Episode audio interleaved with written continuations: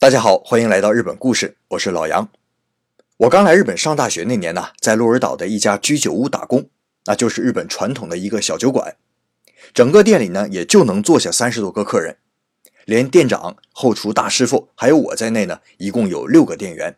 那除我以外，其他人都是五十岁以上的，最老的都能有八十多岁了。我年龄最小，又是刚到店里的，所以后厨大师傅啊对我要求很严格啊。其实我挺怕他的。店里的工作呀，是从傍晚五点到晚上十二点。晚饭呢，是大师傅在后厨做完以后，一个一个轮替着到后厨旁边的一个不满三平米的员工休息室里面吃。每个人呢，能有半个小时的休息时间。有一天晚上工作呀，我忙的是焦头烂额的啊，也怠慢了几个客人。大师傅批评我了几句，让我心惊胆战的。九点以后呢，高峰期一过，店里面稍微得出了一点空闲。大师傅啊，喊我到后面去吃饭。我进了休息室啊，一看晚饭，哎，我当时都傻眼了。一块没有煮过的方便面的面饼啊，摆在盘子里边，上面扣着勾着芡的虾仁炒白菜。哎，我当时我眼泪是唰就下来了，心想这小日本也太他妈欺负人了啊！我不就犯点错误吗？至于连面条都不给我煮一下啊？啊，但当时呢也是饿得两眼昏花，两腿打颤呐，心想再怎么。也得先凑合着把饭先吃完再说啊。于是呢，我把炒菜就拨到一边，找了个碗，接了一盆热水，然后把面泡软，啊，不争气的就坐下开始吃。哎，这边吃心里边骂呀，心里也后悔。你说在国内啊，咱虽然不能说是多有权有势啊，但最起码也是吃穿不愁啊。我得多脑抽啊，跑日本来吃苦受累来了啊，还让小日本欺负成这样，不干了，不干了啊！这顿饭吃完，今天工作干完，我说啥也不干了。拿了工钱我就辞职，憋屈气受的啊！我这气鼓鼓的呀，胡乱吃完，然后呢下楼继续干活，一直到打烊啊。别管是客人还是店员，特别是后厨大师傅，我再也没给过任何人的好脸色。那打烊之后呢，我打扫完卫生，和店长摊牌，我不干了。店长正在算账呢，听我这话一愣，跟我说：“哎，我看你今天是脸色有点不好啊，怎么了？”他这么一问呢，我真是一阵委屈啊，是强忍着才没让眼泪流出来。我梗着脖子跟他说：“哈，你们太欺负人了啊！我是外国人，听你们说话本身就有困难。再说我才刚来几天呢，很多东西都不熟悉。像你们日本人吃的这什么菜名什么的，我什么也记不住。可是我已经很努力了，就不能再给我几天适应适应吗？干啥呀？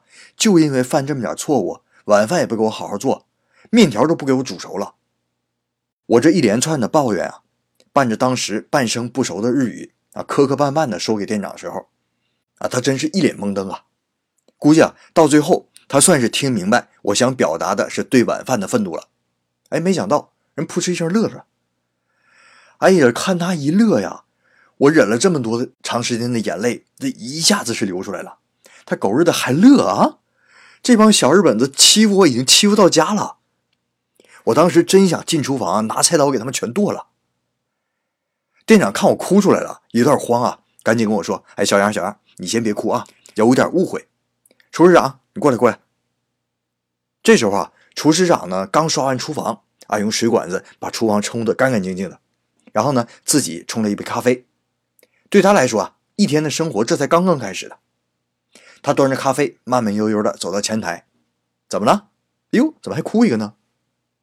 店长说：“哎，你别问了，别问了，还不是因为你做那长崎炒面吗？小杨误会了，以为你虐待他呢。”这厨师长也懵了，长崎炒面怎么了？我这一听，脑袋嗡一声，脑袋一热，你还敢问怎么了？炒面，炒面，你不把面煮熟了？我这话一问完呐，这大师傅刚喝的一口咖啡没憋住，噗，全喷地上了。紧接着，他人乐得像喘不过气来一样，边乐边跟我说：“说小杨啊。”对不起啊，我事先没跟你说明白，这长崎炒面呢，它它本来就是这个样子的。他这话一说，我一下子冷静下来了。我心想，我是不是干出什么傻事来了？然后开始认真听他说话。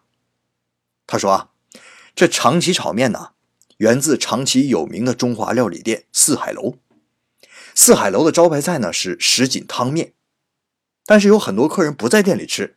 想打包带走的，于是啊，四海楼的创始人陈平顺就结合厦门炒面的做法，把什锦汤面的高汤勾芡做熟，然后把面呢过油炸硬。这样的硬面配上已经调稠了的汤汁，所以它既有海鲜什锦汤的鲜味，又有油炸面的酥脆。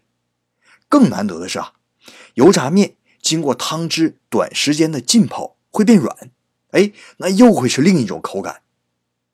一道菜能吃到这三层口感，格外的难得呀，所以大受欢迎。在九州啊，没吃过长崎炒面的人那几乎就没有啊，所以我还以为你吃过呢。今天呢，要是有客人来点这道菜，我会一模一样的给做出来。这一道菜可是八百日元呢啊！你说我好心好意的，结果小杨你还误会了。哎呦喂，听完这话呀，当时我是又羞又臊啊。你说我这像泼妇骂街似的，搁这折腾这么长时间，结果人家是一番好意，这闹到这步啊，我是真是没脸了，也不知道这工作我能不能继续干下去了。这时候啊，店长好像看出来我的尴尬了，笑呵呵的打圆场说：“行了行了，误会解开了。小杨你是新人，所以大师傅呢对你可能要求严了一些，哎，你别往心里去。他这人呢，工作忙起来的时候就爱着急，不过那都是对事不对人。”好了，今天呢，你都收拾的差不多了，回去早点休息，明天别迟到啊。就这样，我在这家小店里边干了将近两年，大家呢是越来越融洽。其他五个人呢，因为都年比较年长嘛，所以照顾我呀，像照顾自己孩子一样，疼着我，护着我。当有无良客人的时候，他们替我出头。我休息的时候呢，带着朋友到店里吃饭，哎，那更是有什么好东西都全往上面端呐。我呢也同样努力的工作。后来呢，一个厨师离职，店里面人手急缺，我自告奋勇，又当前台服务，又当后台帮厨，以自己的实际行动回报着他们对我的照顾。那再后来呢，我的家中惨遭巨变，我不得已啊从居酒屋辞职。再后来啊。听说居酒屋遭受了一次火灾，整个屋子都被烧垮了，不过所幸没有人员伤亡。再再后来，店长、大师傅、所有店员都天南海北、四散东西了。